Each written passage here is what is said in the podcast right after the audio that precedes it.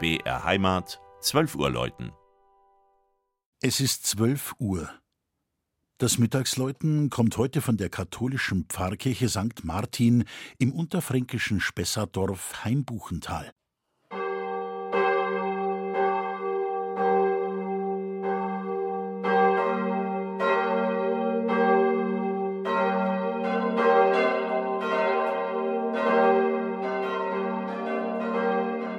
Wenn in Heimbuchental Glockenklang zu hören ist, dann kann dieser letztlich nur vom Turm der St. Martinskirche kommen.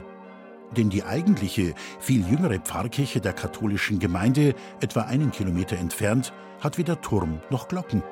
Dafür aber ein zeitgemäß großzügiges Pfarrzentrum. Doch zurück zur Martinskirche. 1753 begann man mit dem barocken Kirchenbau. Sechs Jahre später konnte er dann geweiht werden. Genügend Geld war am Ende aber wohl nicht mehr da, um noch einen Turm zu bauen. So hing das damalige Geläute zunächst in einem hölzernen Provisorium. Aber dann gab's doch einen Kirchturm, 33 Meter hoch, mit einer hübschen geschwungenen Haube. Anfang unseres Jahrtausends wurde umfangreich renoviert. Innen und außen setzte man die Kirche gründlich instand und gestaltete sie zudem behutsam um. Besonders der Altarraum bekam ein neues Gesicht. Viele fleißige Hände regten sich gern für diesen Zweck. Örtliche Handwerker brachten sich mit Fantasie in die Ausführung der einzelnen Gewerke ein.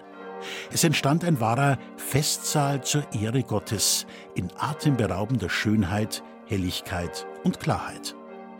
Obwohl sie nur noch alte Pfarrkirche ist, wird in St. Martin regelmäßig die Messe gefeiert.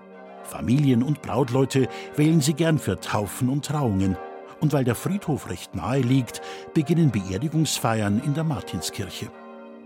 Vier Stahlglocken aus der Bochumer Gießerei verkünden seit über 70 Jahren weit über das Elsavatal, was auf ihnen zu lesen ist. Dem Herzen Jesu singe. Maria breit den Mantel aus. St. Martin, hilf wenden unsere Not. Und St. Bonifatius, gib uns Bekennermut. Heute weisen sie klangvoll auf das Patrozinium am 11. November hin, dem Gedenktag des heiligen Martin von Tours. Das Mittagsläuten aus Heimbuchental von Klaus Alter. Gelesen hat Christian Jungwirth.